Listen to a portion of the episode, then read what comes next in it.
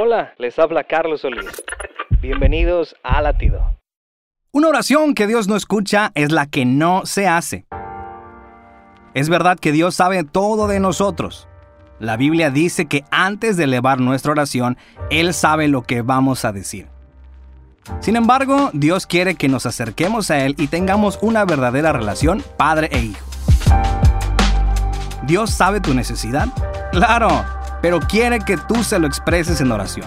Mateo 7:7 dice, pidan y se les dará, busquen y encontrarán, llamen y se les abrirá.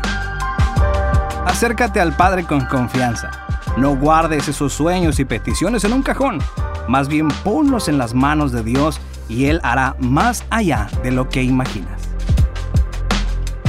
Latido les llega a través del ejército de salvación.